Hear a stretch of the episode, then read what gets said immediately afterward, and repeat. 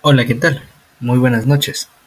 Somos el grupo Psico Podcast y queremos darte la bienvenida a este nuevo episodio, titulado Los beneficios de confiar en Dios para llevar una vida espiritual correcta. El confiar en Dios se reduce a descansar en Él, aceptar sus propósitos para nuestra vida y saber que solo nuestro Señor tiene el control. Ahora, cuando uno confía en Jesucristo, uno tiene la certeza que está contigo. O sea, la persona realmente queda convencida de lo que no ve. Eso nos dice Hebreos 11.1. No obstante, como humanos somos tendientes al mal. Es por eso que en Lucas 17.5 los discípulos piden que se les aumente su fe. Se puede entender que también nosotros debemos rogar por un aumento de ella, con la cual también ganamos más confianza en Dios. Para tener una genuina confianza en Dios es necesario creer que existe Dios. En primer lugar, para poder confiar en Dios debemos llegar a conocerle, por lo cual hay muchas formas de cumplir este objetivo. La más efectiva de todas es mediante su palabra, o sea, leyendo la Biblia. Pero no solo eso, también mediante la predicación de ésta y por los testimonios personales o de otras personas. De esta manera se entiende por conocer a nuestro Señor, por estar en comunión con Él, establecer una relación personal. Segundo, fomentar la amistad con Dios puede llegar a ser el mejor, eh, mejor forma de llegar a aumentar nuestra confianza en Él. Sabemos que la palabra amigo se le da a una persona de confianza.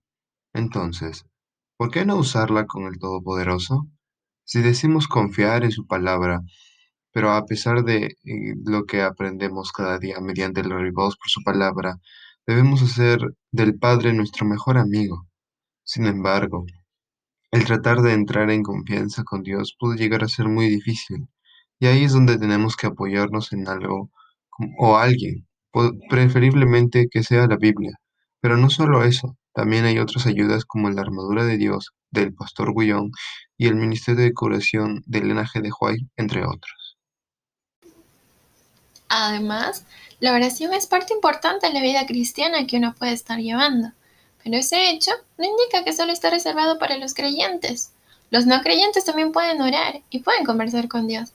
Esto se convierte en otra forma de confiar en nuestro Señor entonces, la mejor forma de comunicarnos con nuestro mejor amigo es mediante la oración, ya que cuando tenemos a alguien de confianza, siempre tratamos de mantener comunicación con éste, así que lo mismo aplica para la comunicación con él. También, la fe es algo indispensable para confiar en Dios. Recordando que no lo podemos ver, se llega a creer que en realidad Él no nos escucha y que no está con nosotros.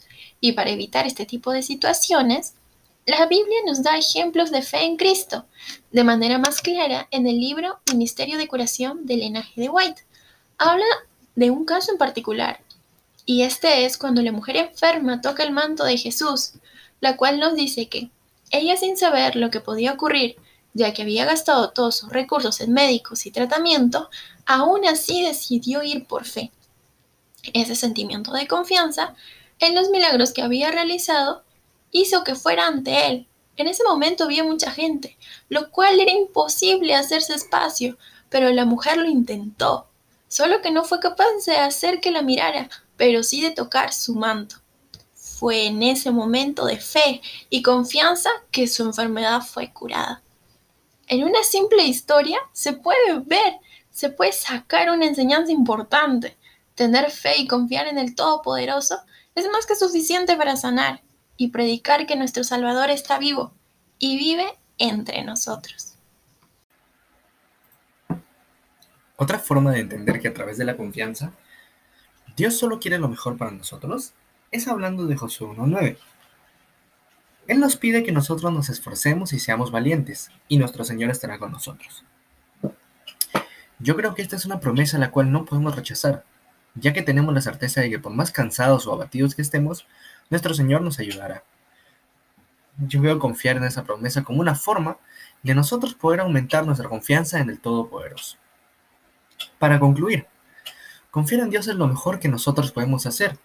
La Biblia nos menciona que alejados de Él nada podemos hacer, pero estando y confiando en Él, todo lo podremos hacer. Yo les recomiendo, mis queridos oyentes, practicar lo aprendido y confiar en las promesas de Dios.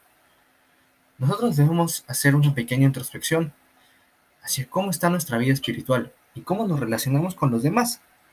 Ya que confiar en Dios no es solo una cosa de palabra, sino que es un acto que se refleja en nuestra vida, para que todo aquel que nos vea entienda la diferencia de estar con Dios o caminar con el enemigo.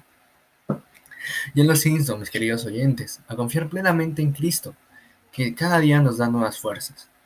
Leamos la Biblia, oremos, compartamos la palabra de salvación con nuestro prójimo, y así vamos a poder dar un buen testimonio de quiénes somos, con quién caminamos y en quién confiamos. Eso ha sido todo. Les agradezco mucho estar hasta aquí, habernos escuchado y los esperamos en el siguiente episodio. Un saludo.